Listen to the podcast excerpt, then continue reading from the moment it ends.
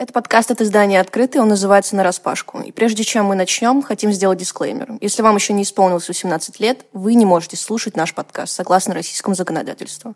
А если вам уже исполнилось 18 лет, слушайте нас, подписывайтесь на этот подкаст в Apple подкастах, Кастбоксе и других приложениях. Ставьте нам звездочки и оставляйте комментарии, чтобы другие люди могли нас найти.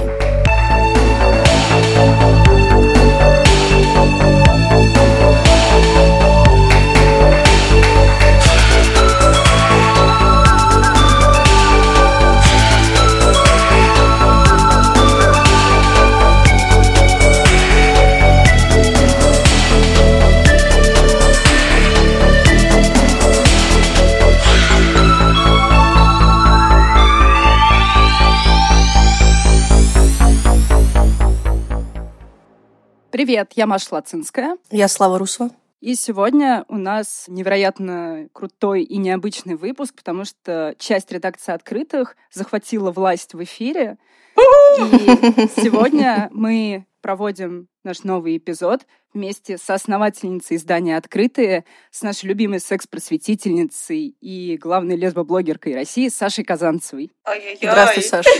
Здравствуйте. Привет, рады тебя слышать и видеть в нашем подкасте. Абсолютно. Расскажи, пожалуйста, чем ты сейчас занимаешься, какими проектами, что ты делаешь в плане секс-просвещения, и не только и в нем. Спасибо. Здравствуйте. Я очень рада всем. Я немножко переживаю, потому что у меня сейчас всякие зубные операции, моя дикция не так совершенно, как могла бы быть. Поэтому заранее прошу всех меня за это извинить. Меня зовут Саша Казанцева, я секс-просветительница, и поскольку я лесбиянка, я обычно говорю, что я лесбийская секс-просветительница, потому что так проще, понятнее брать себя саму свою идентичность за точку отчета. При этом я занимаюсь секс-просветом для самых разных идентичностей, и я стараюсь захватывать интересы небинарных людей, лесбиянок, бисексуалок, трансгендерных людей, в общем, со всеми с ними коллаборировать и сотрудничать. И я веду канал в Телеграме, который называется «Помыла руки», который про всякий разный секс-просвет. Я работаю с темами, которые не освещены на русском языке или почти не освещены. Еще я пишу обо всем этом на Wonderzine. Это такой домик для публикаций статей, написанных серьезным лицом, потому что на канал я не всегда пишу серьезным лицом. И еще я русскоязычная редакторка в американском социально-образовательном проекте OMGYES, который исследует сексуальное удовольствие на данный момент цисгендерных женщин, но они планируют все остальные идентичности тоже захватывать. Такие мои занятия в рамках секс-education.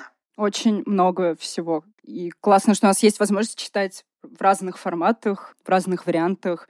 Какие главные инсайты ты вынесла? Ты говоришь про темы, которые не очень освещены в русском. Какие это темы самые, наверное, такие табуированные для российского общества, которые вообще почти не представлены в русском сегменте интернета и которые ты уже проработала, и, может, ты поделишься какими-то планами? Я сначала скажу про невидимые темы, а потом про табуированные. Это не всегда одно и то же, хотя действительно часто пересекается.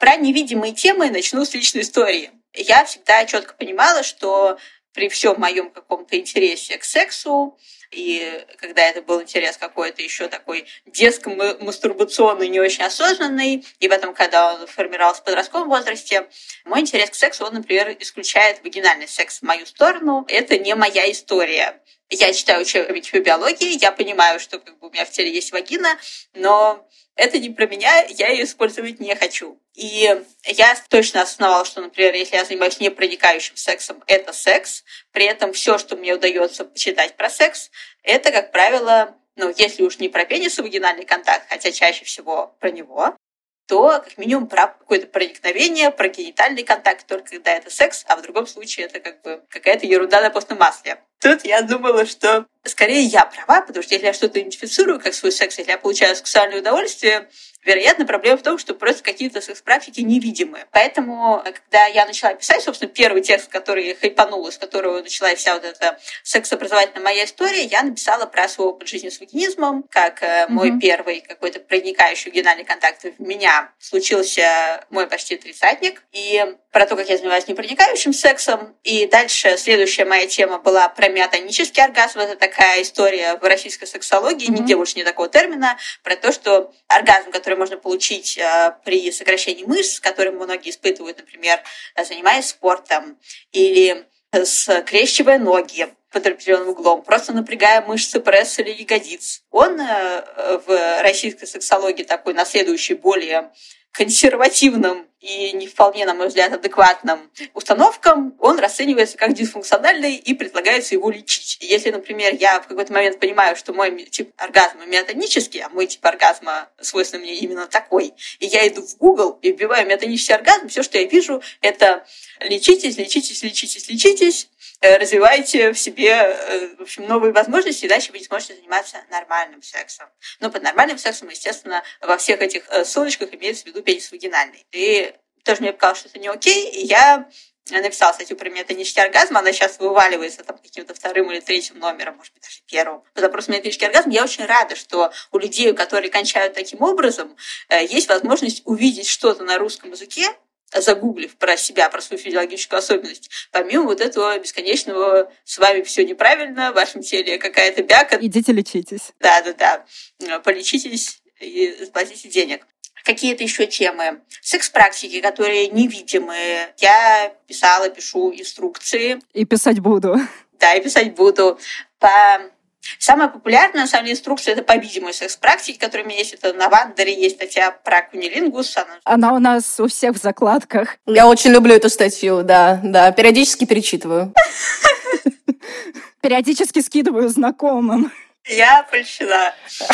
Ну, в общем, там про кунилингус, про мой под кунилингус описаны разные кунилингусовые техники, и по такой же схеме у меня описаны статьи про э, фингеринг, секс пальцами, про раббинг, это секс, когда мы тремся гениталиями а, какую-нибудь часть тела партнерки или партнера. Про писсинг. Я очень люблю по писсинг, потому что она такая немножко на грани артухи но при этом это серьезная и классная статья про разные непроникающие техники, про разные способы мастурбации, которыми тоже разные люди мастурбируют, очень по-разному. Не все мастурбируют, трогая свои гениталии, не все мастурбируют, трогая свой клитор. Есть много-много исследований, которые там уже десятилетия существуют про то, что куча людей мастурбирует об подножку, скрещивая ноги, потирая себя под локотник. Поэтому если вы мастурбируете таким образом, с вами все в порядке.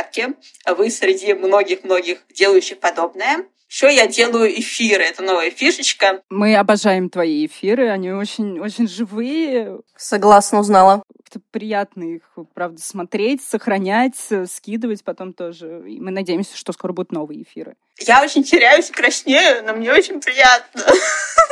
В общем, на Вандере, в инстаграме Доржина есть эфиры про фингеринг, где я прям пальцами показываю, как их гнуть, по какими углами и куда направлять. Рассказываю про зоны G, основываясь на всяких научных данных очень классных. И есть про анальную стимуляцию, тоже его очень люблю. И в Инстаграме у меня тоже есть какие-то эфиры. В общем, все это можно найти. У меня к тебе такой вопрос. Как ты работаешь с источниками и научными, где ты ищешь, что для тебя основная база данных? И в то же время это как бы вторая часть вопроса. Как ты работаешь с людьми? Наверное, это мое просто предположение, что когда ты только начинала, мало людей откликались и делились своими достаточно уязвимыми историями, а потом становилось все как-то, наверное, больше, больше, больше, потому что они видели, что ну, какие статьи получаются, как они очень бережно написаны, бережно к людям. И, возможно, как раз, по крайней мере, мне кажется, в лесбийском сообществе ты задала этот тон на обсуждение вообще сексуальной жизни и что происходит с твоим телом. И люди, возможно, начинают охотнее делиться такими историями. Блин, какой крутой вопрос. Потому что я очень люблю рассказывать про то, как я работаю. Скажу сначала про людей. Люди писали сразу сразу я, может быть, еще сама не очень поняла, что, оказывается, можно вот идти в поле, собирать столько-столько живых историй, материала классного, записывать за всеми все эти истории, потому что неописанного опыта, который существует, который есть, но который толком нигде не представлен, с которым люди живут и думают, я такая одна или я такой один, а на самом деле их много-много, просто об этом ну, толком нигде не рассказали еще.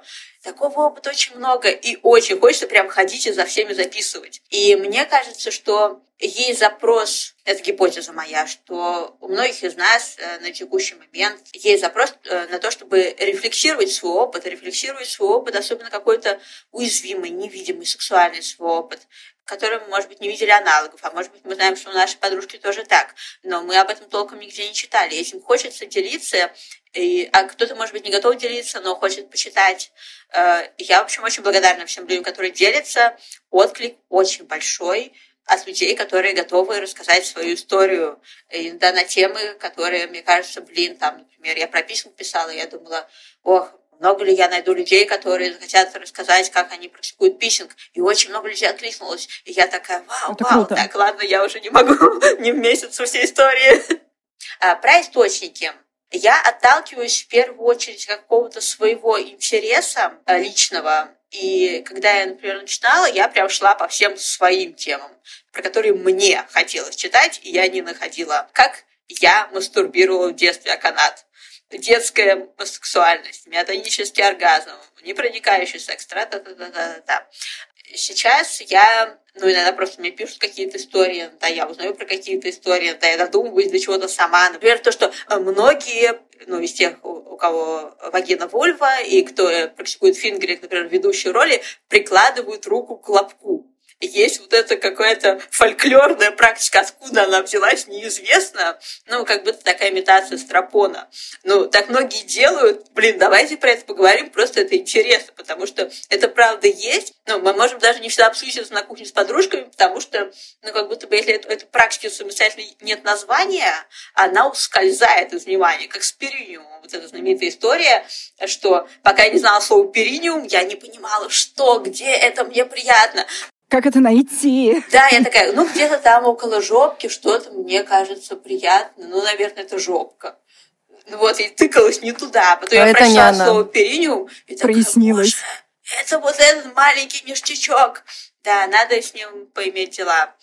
А потом, а, когда я цепляюсь за какую-то тему, я начинаю гуглить на инглише, гуглить э, какие-то популярные статьи в всяких дружественных э, импортных СМИ и гуглить все то же самое со словом research. Всякие исследования, было ли это где-то где кем-то когда-то поисследовано, потому что можно найти какие-то любопытные цифры. Иногда неожиданно, да, очень ожидаемые, но все равно, короче, любопытно узнать, что говорит наука. И так я собираю, собираю весь этот материал, собираю теоретические какие-то знания, может быть, цепляю какие-то новые дополняющие идеи к основной, собираю личные истории, и иногда хожу к каким-то экспертам, докторкам, гинекологессам, сексологиням, mm-hmm. психологиням. Вот что-то из них тоже прошу какой-нибудь коммент, и дальше из этого собираю текстик, чтобы можно было со всех сторон обозреть явление и составить какое-то мнение.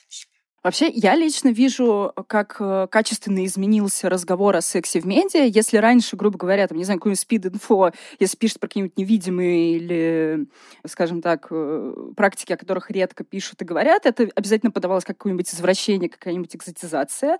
Другой момент, что если мы видим что-то научное, это скучно, никто это не читает, а сейчас получается действительно такая комбинация и человеческие истории, и какие-то научные данные, и все это классно летит через там Wonderzine ы и телеграм-каналы, и в том числе подкасты. Я здесь, наверное, хочу тоже передать привет и поблагодарить Лену Догадину, которая делает подкаст «Мама будет в восторге» про лесбийский секс, потому что мне тоже кажется, собрать вот эти человеческие, живые истории людей в одном месте — это очень круто. И давать вообще голос людям, которые готовы сами от первого лица рассказать, как они занимаются сексом, и что лесбийский секс, он не такой, как его показывают в кино. Я слышала от цисгендерных геев, что им массовая культура очень сильно как бы подпортила их восприятие как того, как они занимаются сексом, потому что это обязательно на тебя вешают ярлык, это обязательно анальный секс, других вариантов у вас быть не может.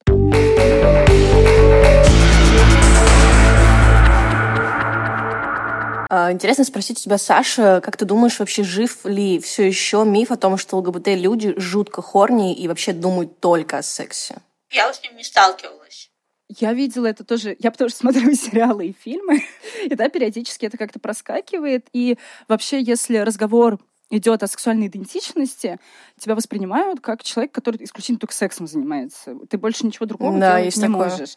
И, соответственно, когда ты, в принципе, даже совершаешь камин есть люди, которые не воспринимают твой камин и они начинают, я, конечно, не гомофоб, но зачем Но. же вы рассказываете, как вы занимаетесь сексом? Можно этим заниматься типа тихо, дома и вот это все. То есть ты как бы не можешь избежать вообще, ну, у тебя нет никакой сепарации. То есть люди даже не допускают, что может быть идентифицировать себя как лесбиянку и при этом не практиковать вообще секс. Ты можешь быть при этом как бы асексуалкой, но испытывать романтические чувства. Когда мы говорим о стереотипах относительно ЛГБТ людей вот таких вот, мне кажется, мы говорим о них со стороны условных цисгетера ну, людей. Да, конечно. Может быть, не самых продвинутых. И для меня это про взаимодействие с вот этой цисгетерооптикой и какой-то массовой культурой, которая ЛГБТ людей исключает, э, не видит и считает их там, в лучшем случае, дополнением к человеку, но не человеком, не вполне человеком, забавной зверюшкой.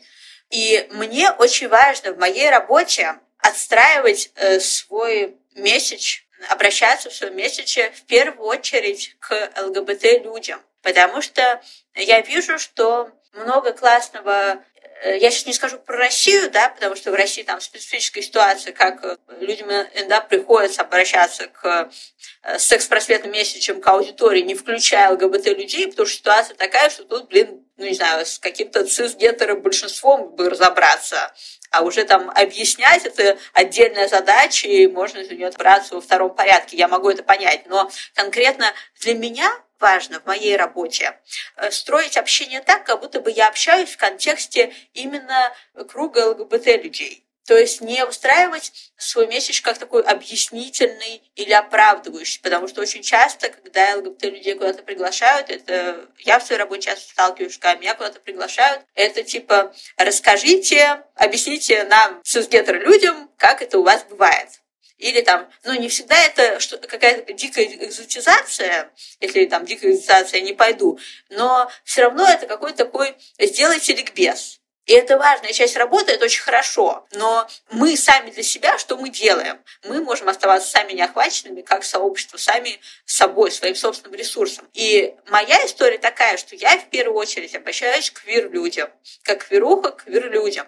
Если люди гетеросексуальные, цисгендерные, что-то в этом для себя находят, а я знаю, что у меня там ну, в аудитории таких людей какое-то тоже нормальное количество, это очень здорово. Но также и я могу прочитать что-то про цисгетер людей и что-то для себя там найти. Класс. Но этот материал не для меня адресовался.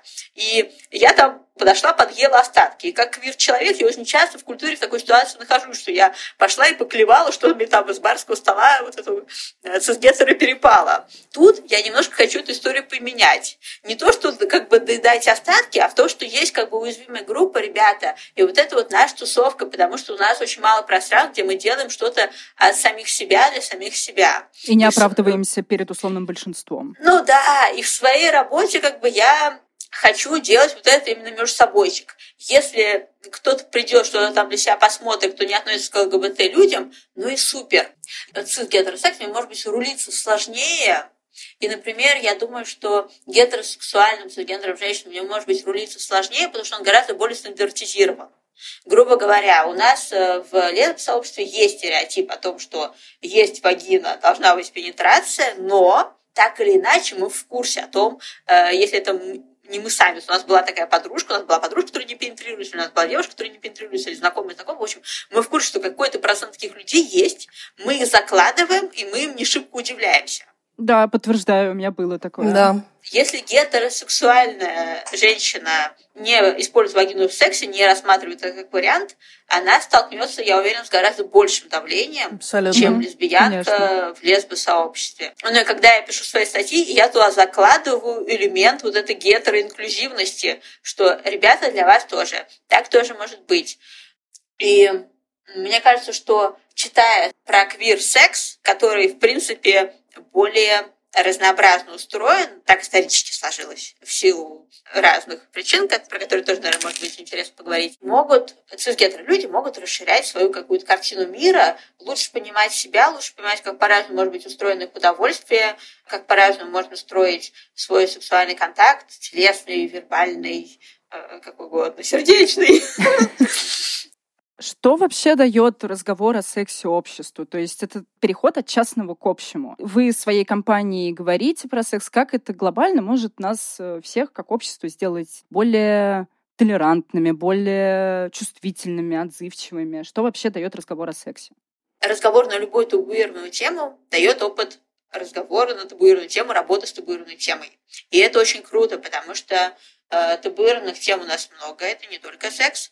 И разговаривая, например, о сексе, мы получаем вот этот опыт проживания какого-то, может быть, смущения перед непонятной темой, стыда, преодоления этого стыда, подбора слов, там, опыта произнесения этих слов через какие-то свои внутренние, может быть, там, сомнения и вот эти вот точно не стоит это говорить, блин, а это нормально звучит. И как общество, я уверена, что нам ну, важен этот навык взаимодействия с табуированным, потому что есть нам о чем поговорить, о чем мы, может быть, мало говорили раньше. Секс и э, секс это коммуникация. Когда мы говорим про то, что принцип согласия, про то, что уважение чужих границ, уважение своих границ, уважение своих желаний, чужих желаний, поиск э, точки контакта между этими, может быть, разными желаниями, э, мы говорим о том, что мы осваиваем разные коммуникативные инструменты, как с собой, ну, отнесем их к рефлексии, мы осваиваем рефлексивные инструменты, мы осваиваем инструмент какой-то этичной коммуникации с экзистенциально другим или телесно другим, человеком, у которого там по-другому расположение родокончания, у которого по-другому устроена там система желаний психологических. Два разных человека пытаются договориться, как сделать, чтобы им, например, обоим, если вас двое, было друг с другом хорошо. И я думаю, что вот это большой революционный потенциал, когда разные люди пытаются научиться друг друга услышать и сделать другу хорошо. Если перенести это в масштаб общества и там вывести э, из контекста секса в контекст какого-то социального взаимодействия, это может быть очень любопытно, что это может получиться хорошее. Вот. А когда люди, да, и при этом еще прокачались в рефлексии, в осознавании своих «хочу» и «не хочу», потому что вообще ответ на вопрос «чего я хочу» он такой один из очень важных в разных жизненных сферах, если люди э, прокачались в умении слышать вот этого геноциально другого и умение как-то с ним диалог налаживать, то общество определенно от этого может выиграть. Я тоже, я так думаю, я надеюсь, что действительно люди будут как-то больше вообще коммуницировать, больше обсуждать вопросов и говорить э, да, словами через рот. Словами через рот, да. Наша любимая практика. Особенно в подкасте. Да, мы, собственно, только говорением и занимаемся. Да. А, слушай, а ты вообще сама, когда начинала вот делать первые там шаги в секс-просвет, скажем так, начиная там, с, не знаю, э, с того момента, как ты завела свой телеграм-канал, у тебя было стеснение писать про какие-то очень такие личные вещи, про свой секс? Я бы сказала, что первые шаги в секс-просвете я начала делать лет в 10. Я поняла, что меня тема секса, она меня пугает. Но при этом я чувствую к ней интерес. Угу. Это, блин, 90-е, и можно было что почитать в газетах любопытного. И от этого всего я чувствовала себя очень уязвимым, мне было очень некомфортно, потому что, с одной стороны, интерес, и мне стыдно за этот интерес, а с другой стороны, эта штука меня, блин, реально пугает. Она точно должна существовать, люди точно это делают. Вы уверены, ребята? Блин, ну вы странные. И я стала пытаться с этим разобраться. Я решила, что я прокачаюсь, разберусь во всем, прочитаю книжки. Справочники по медицине, по биологии, по анатомии, по социологии, потом какие-то книжки. Да, да, да, да, да, да, да. В общем, я стала много-много всего читать. И я думаю, что мой секс education начался тогда. И я думаю, что секс для меня в каком смысле до сих пор, мне кажется, он такой очень странной штукой, непривычной. Я не привыкла к тому, что секс есть на свете. Я не привыкла к тому, что есть телесность.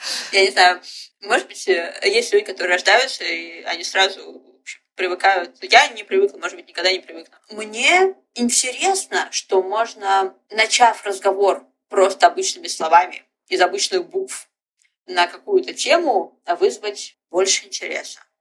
Или показав часть тела, которая такая часть тела, как и все, но ну, например, это сосок. Ну, Инстаграм это банит. Да, Инстаграм Ох эти соски. Ох уж эти соски, да. Ну, я могу сказать так, что поначалу это было мандражово, но интересно. Для меня это очень сильный опыт э, хождения в какую-то свою уязвимость и дискомфорт. Я стараюсь, в принципе, двигаться по пути поиск своей какой-то максимально уязвимой точки на данный момент, насколько я могу mm-hmm. внутри себя позволить, или максимально стыдной. И написать вот про нее, высветить ее, сделать ее видимой, потому что я могу сидеть с ней стыдиться очень долго, наверняка еще очень много людей сидят и стыдятся из-за чего-то очень похожего, а можно взять об этом поговорить и увидеть, что мир не рухнул. И для меня в этом есть определенный интерес, определенный адреналин. Конечно, то, что адреналинило поначалу, сейчас уже не адреналинит. Я, если поначалу я думала, блин, вышла там на Вандере статья, и 100 тысяч человек прочитали там, как я это делаю, а, вот это, короче, трясучка, сейчас у меня глаза вывалятся из орбитушек. То сейчас я такая, блин, ну, надо личный пример в посте привести, как у меня было. Всех, наверное, уже задолбало. Все уже, наверное, думают, Саша, сколько можно писать про, про то, как ты нравишься? Это вообще скучно. Напиши про погоду такая форма, ну, терапии получается. Но, по крайней мере, я сейчас сужу чисто там по, по своему опыту, потому что я отправляла тоже какие-то истории там про свой секс для подкаста Лены, например, и, по-моему, как-то тебе, может, тоже про что-то писала. Сначала ты стесняешься, ты вот сидишь перед э, диктофоном, пытаешься что-то записать или там пытаешься текстом что-то набрать, сначала дико стыдно, ты думаешь, а меня сейчас осудят, или, ну, там два варианта, либо подумают, что как-то совсем все странно и вообще какое-то извращение, либо слишком банально, скучно, неинтересно, зачем ты вообще об этом рассказываешь. А потом ты начинаешь говорить, говорить, говорить, и тебе уже легче. И ты как-то как будто бы лишние какие-то мысли, вот эти осуждения какое-то уходит, и вообще как будто с тебя камень сняли. Как у тебя это работает? Можно посмотреть на это так, что это имеет терапевтический эффект, и определенно проговаривание стыдного, оно э, имеет терапевтический эффект, как правило. Но я смотрю на это в такой оптике, для меня это больше про артуху, ну, то можем сказать, что любое творчество имеет терапевтический mm-hmm. эффект или может его иметь с какой-то долей вероятности. А мне это интересно как такой творческий акт, сделать что-то, что для меня является вызовом, от чего я переживу какие-то сильные эмоции внутри, параллельно нанесу какой-то пользы, э, предоставлю какую-то полезную информацию и в любой небольшой ситуации смогу сделать такое серьезное лицо и сказать, ну, вообще это просветительский, образовательный контент, ну и при этом, да, при этом это одно не противоречит другому, это как бы все сразу, и это можно воспринимать на разных уровнях, но я обычно говорю, что помыл руки это арт-проект. Меня нормально, если кто-то воспринимает иначе, но для меня это такой способ э, вытаскивания в том числе из себя каких-то катарсисов ну, не, не обязательно я переживаю там на каждом посте катарсис, иногда есть просто, когда нужно написать типа полезные посты, нужно собрать список всех э, центров, где можно сдаться на ВИЧ бесплатно анонимно в России, и, ну, как бы это не про катарсис, но э, я стараюсь делать посты, которые меня куда-то двигают вперед, и которые могут двинуть, как мне кажется, границы представления о том, как вообще жизнь устроена, как сексуальность устроена, как наше взаимодействие с сексуальностью устроено. Вот, я бы сказала, что фокус внимания для меня может быть не столько секс и сексуальность, сколько наше восприятие, наши реакции на них, наше отношение к ним. Почему именно такое отношение, почему именно эта тема, что это за чувства, про что они, если стыд, то какое, тоже про что он, вот это вот для меня любопытно.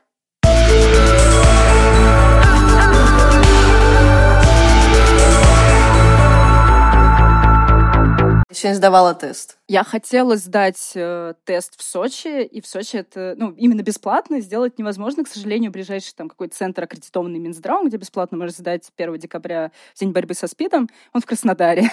вот, так что поэтому, видимо, я просто пойду платно сдаваться в какую-нибудь частную клинику. И мы в спеццентре заскочили, выскочили. Отличное место. Высоко только, пятый этаж. В Москве гораздо, конечно, проще. Там в Москве, в Петербурге сдаваться. Вот в Тбилиси ну, я конечно. тоже год назад не могла сдаться. Только в частной клинике тоже. Но у меня, знаешь, еще такой вопрос. Если вот тот же, например, день борьбы со СПИДом, все равно, если мы говорим в контексте ЛГБТ-сообщества, все вспоминают только про цисгеев, как правило. Поменялась ли вообще хотя бы даже в контексте разговоров о ВИЧ как-то ситуация с квир-женщинами? Потому что я помню твой пост, я сама тоже сталкивалась э, с врачами, которые такие, ну, типа, лесбиянкам не надо сдаваться, что вы там?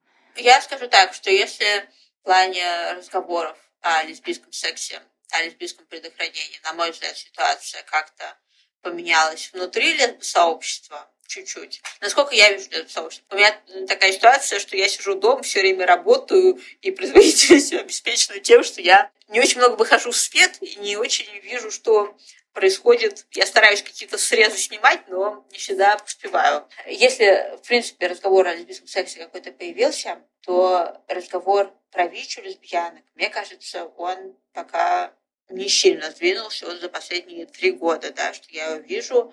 Потому что тут требуется увлечение другой стороны, как будто бы.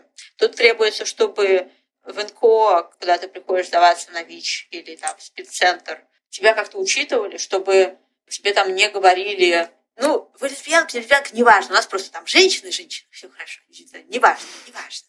Все подробности там, ну, дома обсудите. Чтобы в целом э, лесбиянок, может быть, начали рассматривать как группу, которая тоже рискует. Я сегодня подбирала этот список центров, где можно сдаться на ВИЧ бесплатно, анонимно.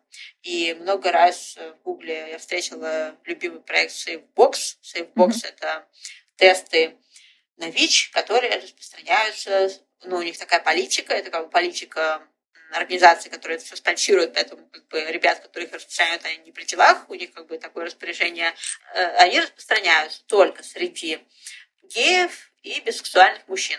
И у них это везде-везде прописано. Угу. Прям очень строго.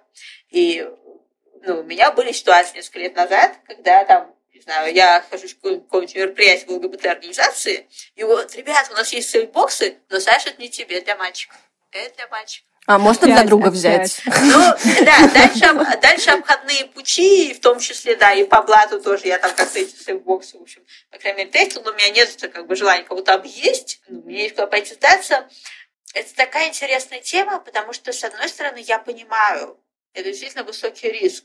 А с другой стороны, ну, и это нельзя сравнить с, бар, с барбершопом, когда все возмущаются, что женщине сказать барбершоп, блин, но это не барбершоп, это действительно вопрос здоровья, это вопрос э, высоких рисков, но в то же время такой игнор, я не знаю, честно, даже как об этом говорить, потому что тут хочется сказать сразу и про все причины, почему например, западные, в том числе организации, собирают статистику по ВИЧ, почему у них пробелы всегда по лесбиянкам, и западные активистки об этом много говорят, на это активно жалуются. Вторая история – это про то, что в Россию пришел господи, я не знаю, как это называется полностью, но все знакомые активисты называют глобальный ВИЧ-фонд, который требует, чтобы была, например, работа с транслюдьми и вроде как работа с женщинами тоже включена, поэтому вроде как сейчас все начали суетиться и включать прежде mm-hmm. исключенных. И посмотрим, что будет, например, там через год, когда этот глобальный фонд поработает, или через два года. Потому что, ну, реально у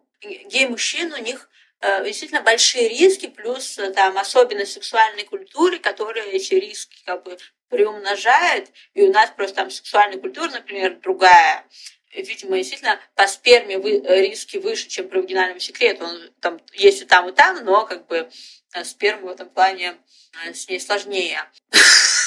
Прости, просто да. для контекста хорошо звучит. Сперма с ней сложнее. Саша, а скажи, как вообще изменилось, изменилось ли восприятие секс-просвета в контексте ЛГБТ-сообщества за последние годы? Мне кажется, что есть общий такой тренд на то, что про секс стали говорить. И это касается не только ЛГБТ-людей, это касается всех остальных тоже, кто не попали а ЛГБТ. Ну, На нашу вечеринку. Бывает вот так вот, бывает так с людьми. Ну вот не все попадают. Ну вот нормально. Селяви. А, да.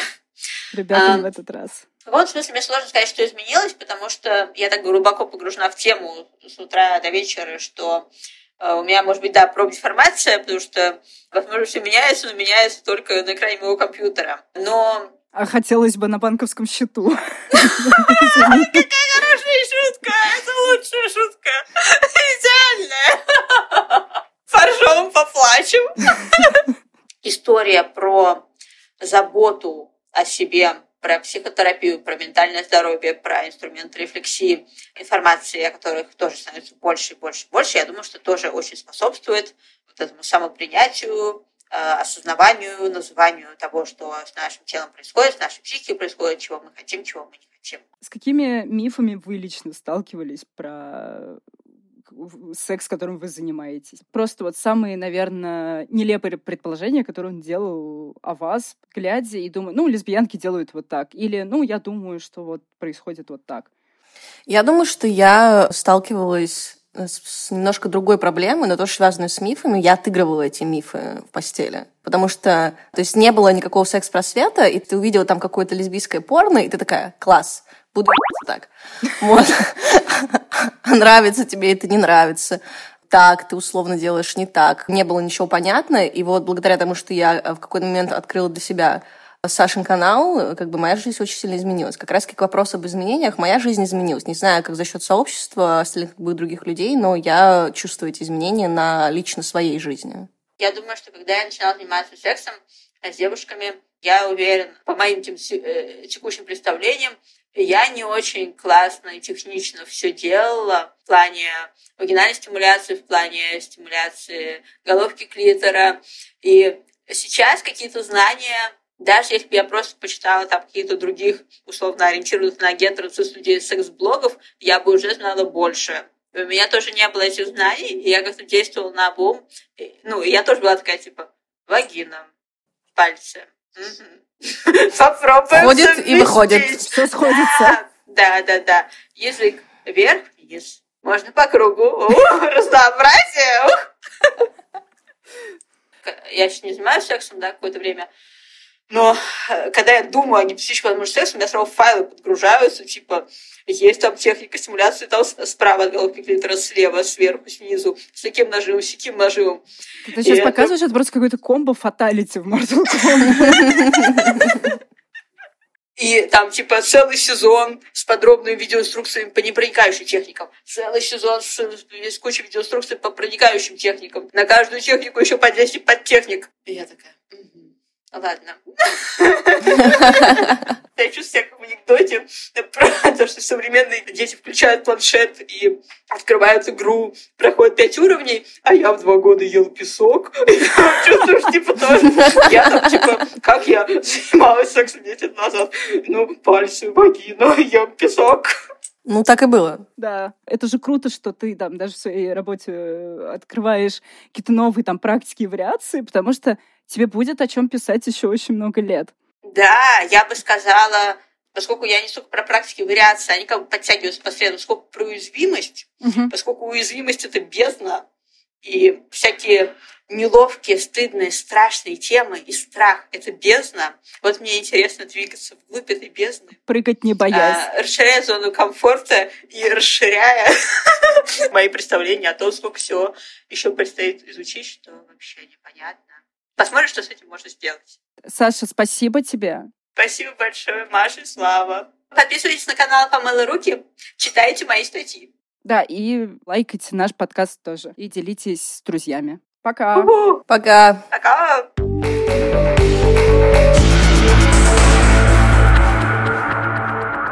Привет э, мальчикам, девочкам, небинарочкам, моги плюс всяким чувачкам и всем остальным э, ребятишкам на планете.